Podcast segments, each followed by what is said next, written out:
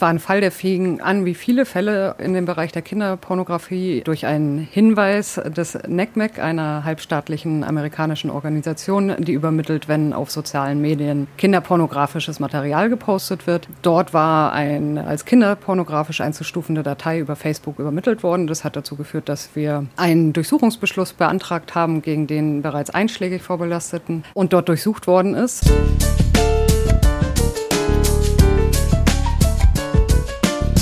Kriminalgericht Moabit, der Podcast. Gerichtsreporter Ulf Morling berichtet über echte Prozesse mit echten Menschen, von ihm erlebt. Es tut mir leid, dass ich diese Leidenschaft habe. Ich werde Sie lieben und Ihnen nicht wehtun. Sie müssen es freiwillig machen, mit einem Lächeln, mit dem Herzen. Das Telefongespräch, in dem Andreas S., das der Mutter der kleinen Mädchen sagt, wird aus Deutschland in die Philippinen geführt, vom gutbürgerlichen Bezirk Wilmersdorf in Berlin in eines der Elendsviertel von Manila. Dort suchte es vor allem seine Opfer. Es waren Mädchen zwei bis elf Jahre alt. Ihre alleinerziehenden Mütter hatten täglich Not, etwas zu essen heranzuschaffen. Rentner Andreas S. aus Deutschland schien eine Einnahmequelle zu werden, um mit den Kindern trotz aller Armut überleben zu können. Doch es hatte einen hohen Preis. Sieben Mädchen wurden von dem Rentner aus Deutschland mittels sozialer Netzwerke wie Facebook und WhatsApp missbraucht. Während es in seiner Wohnung in Berlin am Computer saß, mussten die Mädchen für ihn in Manila tanzen und sich so bewegen, dass der Angeklagte sich erregen konnte. Den Müttern sagte er unter anderem wörtlich Ich sage, was deine Töchter machen sollen, du sagst mir, was du brauchst. Bei dem Angeklagten fand man bei der Durchsuchung seiner Berliner Wohnung Videos und Fotos der Mädchen, Inhalt Kinderpornografie. Staatsanwältin Caroline Huberten verfolgt seit Jahren in ihrer Abteilung der Berliner Staatsanwaltschaft die Sexualstraftäter. Sie ermittelte im Fall des 68-jährigen Andreas S. Sie spricht über Ermittlungen im Fall Andreas S., ihre Arbeit, ihren Alltag und was sich verbessern müsste bei der Prävention und Verfolgung von Kinderpornografie und Kindesmissbrauchs. In einer Zeit, wo laut der polizeilichen Kriminalstatistik 2019 in einem Jahr der Sexualität sexuelle Missbrauch von Kindern um 9 Prozent zunahm, die Vergewaltigung und sexuelle Nötigung sogar um 20 Prozent. Im Corona-Jahr 2020 sollen die Taten sehr wahrscheinlich erneut gestiegen sein. Die Staatsanwältin bei der Berliner Staatsanwaltschaft, Caroline Huberten. Wir sind eine von zwei Abteilungen, die sich befasst äh, mit der Verfolgung von Sexualstraftaten. Das sind alle Straftaten gegen die sexuelle Selbstbestimmung, also Vergewaltigung, sexuelle Nötigung, sexuelle Übergriffe. Dann Taten zum Nachteil von Kindern, sexueller Missbrauch und dann auch dokumentierter sexueller Missbrauch, also Kinderpornografie und Jugendpornografie. Sie kommen Montagmorgens hier ins Gericht. Was machen Sie da den ganzen Tag? Also wir bekommen einmal Ermittlungsvorgänge auf den Tisch und entscheiden, äh, wie wir da weiter vorgehen, wie wir ermitteln, ob wir Beschlüsse beantragen. Dann entscheiden wir über den Verfahrensabschluss, also ob ein Verfahren eingestellt wird oder zur Anklage kommt. Und dann nehmen wir die Sitzungsvertretung wahr. Sie haben in einem Fall ermittelt und ihn auch vertreten im Prozess gegen einen 68-jährigen Berliner. Können Sie sagen, wie Sie auf den Fall gestoßen sind und wie das dann genau ablief? Also es war ein Fall, der fing an, wie viele Fälle in dem Bereich der Kinderpornografie, durch einen Hinweis des NECMEC, e einer halbstaatlichen amerikanischen Organisation, die übermittelt, wenn auf sozialen Medien kinderpornografisches Material gepostet wird. Dort war ein als kinderpornografisch einzustufende Datei über Facebook übermittelt worden. Das hat dazu geführt, dass wir einen Durchsuchungsbeschluss beantragt haben gegen den bereits einschlägig vorbelasteten, mittlerweile noch nicht rechtskräftig verurteilten und dort durchsucht worden ist, dann ist äh, das passiert, was in äh, Kinderpornografieverfahren oft passiert. Es sind eine Vielzahl von Datenträgern sichergestellt worden und die mussten ausgewertet werden und die Auswertung hat sehr lange gedauert. Mit der Auswertung beauftragt war ein externer IT-Sachverständiger, der eine sehr ausführliche Auswertung gemacht hat, äh, da bereits bei der Auswertung der in der Durchsuchung sichergestellten Datenträgern auf kinderpornografisches Material gestoßen ist, dann aber auch äh, festgestellt hat im Rahmen der Auswertung, dass Hinweise vorliegen, äh, dass der Täter noch über weitere Datenträger verfügt, die offenbar nicht sichergestellt worden sind, sodass dann aufgrund der sich aufzeigenden, doch erheblichen Anhalte für weitere Vorwürfe, für auch Vorwürfe des eigenen sexuellen Missbrauchs. Eine zweite Durchsuchung erfolgt ist, in der wieder weitere Datenträger sichergestellt worden sind, die erneut recht langwierig ausgewertet worden sind, aber dann auch aufgrund der guten Arbeit des Sachverständigen dazu geführt haben, dass am Ende eine Vielzahl von Taten angeklagt werden konnten. Das heißt, dieses Bildmaterial mussten Sie sich nicht ansehen, sondern in erster Linie der Gutachter? Habe ich das richtig verstanden? Nein, der Gutachter muss uns ja natürlich erstmal die ganzen Datenträger auswerten, aufbereiten. Man kann sich vorstellen, auf Datenträgern ist eine Vielzahl von Material, nicht nur einschlägiges Material. Das muss man erstmal finden. Dazu fehlt uns der Sachverstand. Eigentlich müsste das die Kriminaltechnik machen, die aber auch sehr überlastet ist, also dass wir dazu übergegangen sind, die Auswertungen an externe Sachverständige outzusourcen. Der bereitet das Material auf und dann muss der ermittelnde LKA-Beamte sich das alles angucken, auch zusammenfassen und wir kriegen praktisch die aufbereitete Version und bewerten die dann aber auch selbst nochmal. In dem Fall gab es umfangreichen Chatverkehr der da aufbearbeitet worden ist und ausgewertet worden ist und auch Querbezüge zwischen Bildern und Chatverkehr. Also es war sehr umfangreiches Material, das da bewertet worden ist oder erstmal gesammelt worden ist und dann durch die sehr engagierten Kriminalbeamten zusammengefasst worden ist und dann bewertet worden sind nochmal auf den Ursprungspunkt zurückkommt, also Sie haben aus den USA den Tipp bekommen, da gibt es jemanden bei euch in Berlin, also über das BKA geht es dann ja, über das Bundeskriminalamt. Da gibt es jemanden in Berlin bei euch, der hat wohl sich da kinderpornografische Dateien runtergeladen oder ins Internet gestellt, wie auch immer. Also ursprünglich ging es nur darum, dass jemand eine kinderpornografische Datei auf Facebook hochgeladen hat. Das war der Ausgangspunkt. Und dann im Rahmen der Durchsuchung oder der, im Rahmen der anschließenden Auswertung wurden eine Vielzahl von weiteren Anhaltspunkten für weitere Straftaten festgestellt, auch weiteres kinderpornografisches Material. Nun ist ja immer eine Geschichte in Anführungszeichen hinter diesen Fotos. Das ist ja nicht nur ein Foto, was der Mann dann konsumiert, äh, der zum Täter wird, sondern das sind lebende Menschen, lebende Kinder, in dem Fall Mädchen. Und die haben sich äh, so dargestellt, dass der Verdacht nahe lag, äh, da geht es um Kinderpornografie. Welche Beziehung hatte denn der Angeklagte zu den Opfern? In dem Fall war es so, dass festgestellt werden konnte, dass der Täter Kontakt zu den Müttern der Kinder aufgenommen hat auf den Philippinen lebende alleinstehende Frauen und diese Frauen dazu gebracht hat, durch äh, Versprechen von finanziellen Vorteilen oder Geschenken, ihre Kinder wiederum dazu zu veranlassen, vor der Kamera zu posieren in sexualisierter Weise oder auch sexuelle Handlungen vorzunehmen. Nun sehen Sie als ermittelnde Beamtin diese Bilder. Wie geht das? Ich stelle mir oft vor, in solchen Verfahren, die Beamten müssen sich leider Tausende dieser Dateien ansehen, bewerten, einschätzen. Was kann ich damit machen? Wie kann ich das strafrechtlich verwerten? Wie hält man das aus? Da kann ich nur zu sagen, entweder man hält es aus oder nicht. Also mir ist es gelungen, auf professionelle Weise darauf zu gucken. Also natürlich berühren einen die Bilder, aber sie nehmen mich nicht mehr so mit, dass ich es mit nach Hause nehme. Ich denke, das ist wie in jedem Gebiet. Ob man es professionell bewerten kann oder ob es einem zu nahe geht, dann kann man in dem Bereich nicht arbeiten. Nun sind ja auch besonders schlimme Bilder, Filme dabei, wo es auch um die Tötung oder um die qualvolle Folterung geht. Was macht das mit einem jetzt auch in der Verhandlung? Man sieht den Menschen ja, der wahrscheinlich genau diese Bilder zumindest weitergegeben hat, was ja auch schon Straftatsbestand ist. Jedes Material ist schlimm und es gibt da auch Abstufungen und es gibt auch immer noch äh, Sachen. Ich arbeite jetzt äh, über sechs Jahre in dem Bereich die man sieht, die man noch nicht gesehen hat, die einen immer noch schockieren, die einen fassungslos machen, äh, was Menschen mit Kindern so anstellen können, weil es einfach die eigene Vorstellungskraft übersteigt, bevor man es gesehen hat. Trotzdem versucht man natürlich immer noch, den Täter auch als Menschen zu sehen. Ich denke, das muss man da auch sehen. Bei vielen liegt eine Neigung dahinter, die, für die sie nichts können. Sie können was dafür, wenn sie nichts gegen das Ausleben dieser Neigung tun. Aber für die Neigung selbst können viele dieser Personen nichts. Man muss aber natürlich sehen, dass jeder die Verantwortung trägt, äh, wenn er seiner Neigung nachgeht.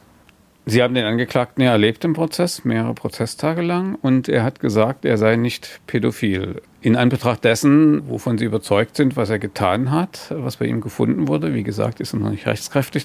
Was sagen Sie zu solchen Äußerungen? Er hatte auch, muss man dazu sagen, zwei Verteidiger, die auch Einfluss auf ihn nehmen können, also sprich, die ihn auch eigentlich dazu bewegen können, zumindest ihm sagen können, geh doch mal zu einer Therapie vielleicht. Ja, ich denke, ein Verdrängungsbedürfnis wird bei den Tätern oft vorliegen. Das erlebt man immer wieder, dass sie sagen, aber ich bin doch gar nicht pädophil. Ob sie jetzt wirklich pädophil sind oder nicht, äh, das kann ich nicht beurteilen. Das muss ein Psychiater, Psychologe machen. Was man äh, versuchen kann zu wecken und was wir auch versuchen im Rahmen des äh, Ermittlungsverfahrens, Strafverfahrens äh, zu tun, ist bei den Tätern zumindest die Erkenntnis zu wecken, vielleicht sollte ich mich mit einer fachkundigen Person zusammensetzen, die mir helfen kann, zu bewerten, warum habe ich diese Taten begangen. Vielleicht liegt doch eine pädophile Neigung äh, zugrunde. Ich denke, viele haben tatsächlich ein Verdrängungsbedürfnis und schämen sich dann auch im Prozess. Bei manchen mag es durchaus auch Prozesstaktik sein.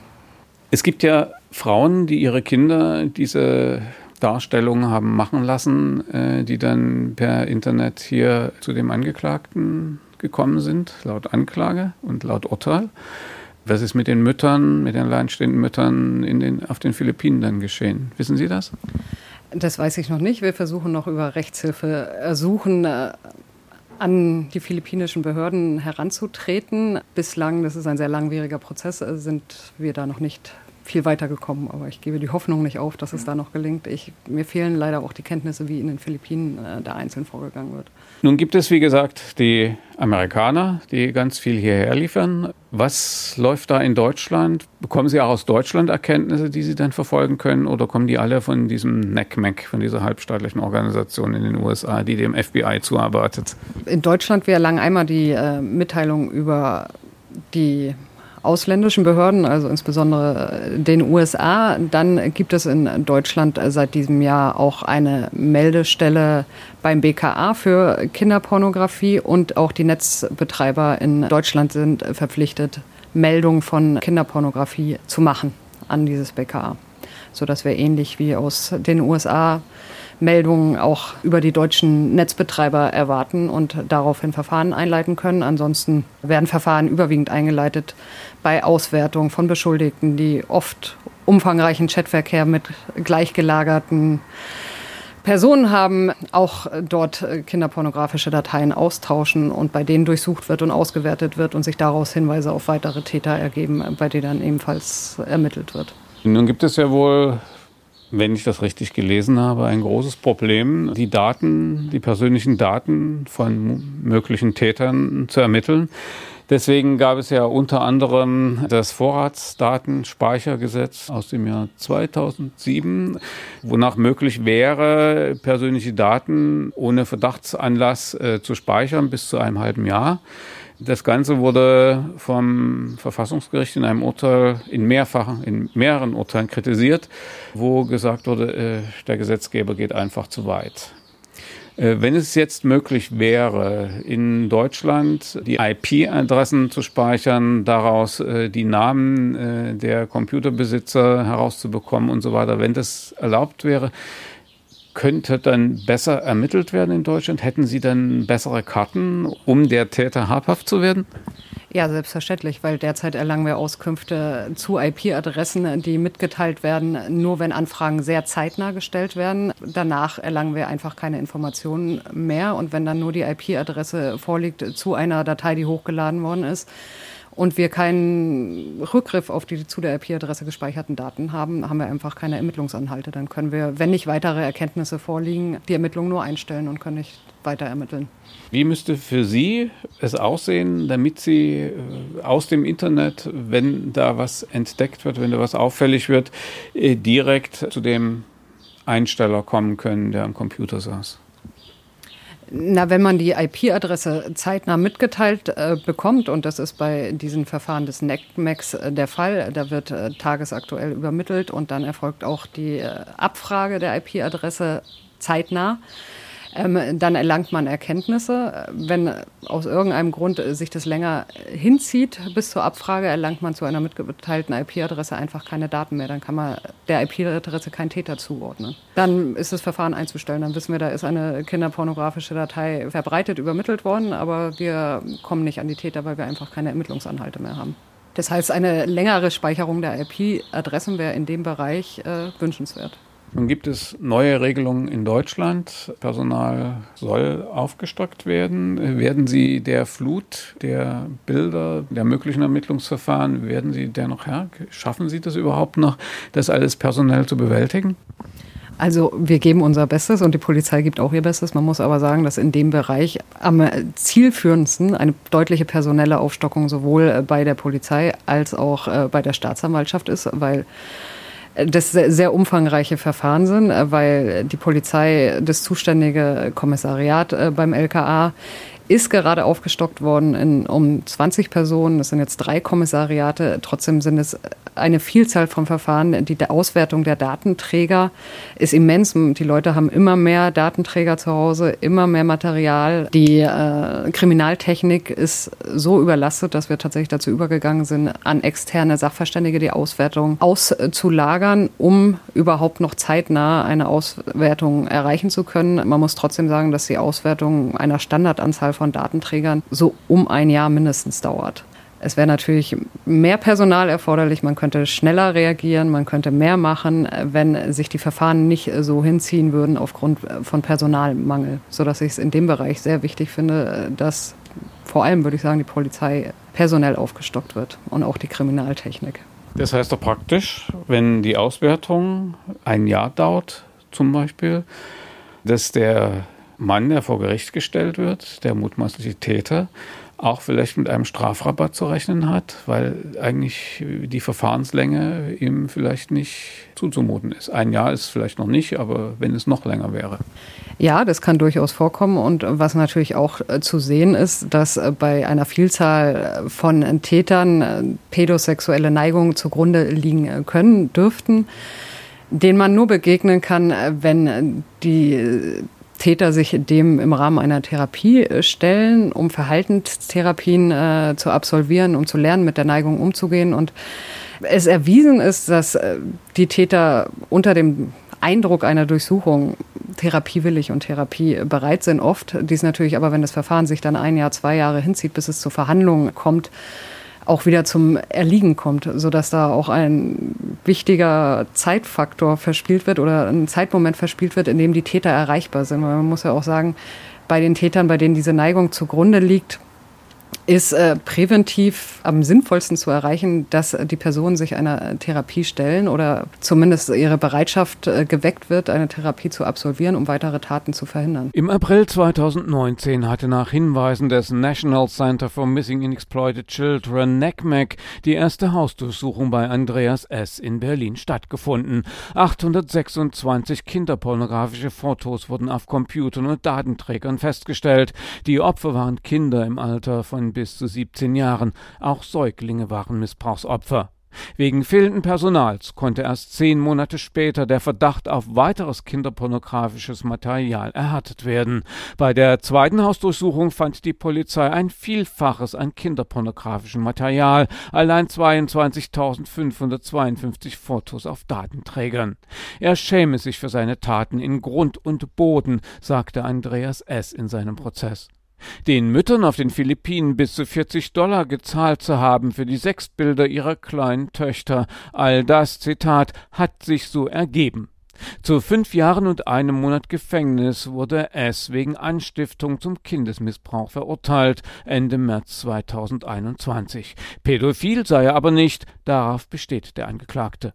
Das Bundeskriminalamt meldet im Frühjahr 2021, dass die Verbreitung von Kinderpornografie im letzten Jahr 2020 um 53 Prozent zugenommen habe. Der Missbrauchsbeauftragte des Bundes fordert eine intensivere Strafverfolgung. Wie die Berliner Staatsanwältin Huberten sind allerdings auch viele Strafverteidiger der Überzeugung, dass die Prävention viel wichtiger ist, also den pädophil Veranlagten die Möglichkeit einer Verhaltenstherapie einzuräumen, damit sie nicht übergriffig werden. So beschreibt unter anderem die Strafrechtskanzlei Mirko Lardon aus Hamburg auf seiner Homepage, dass seine Klienten oft selbst eine Missbrauchsbiografie aufweisen. Eine frühzeitige Therapie sei das Wichtigste. Übereinstimmend stellen sowohl die Staatsanwältin als auch Strafverteidiger Lardon fest, dass es an Personal fehle, sowohl bei der Polizei, der Staatsanwaltschaft als auch bei den Verhaltenstherapeuten. Und das bei einer Zunahme der Verbreitung von Kinderpornografie um 53 Prozent im Jahr 2020.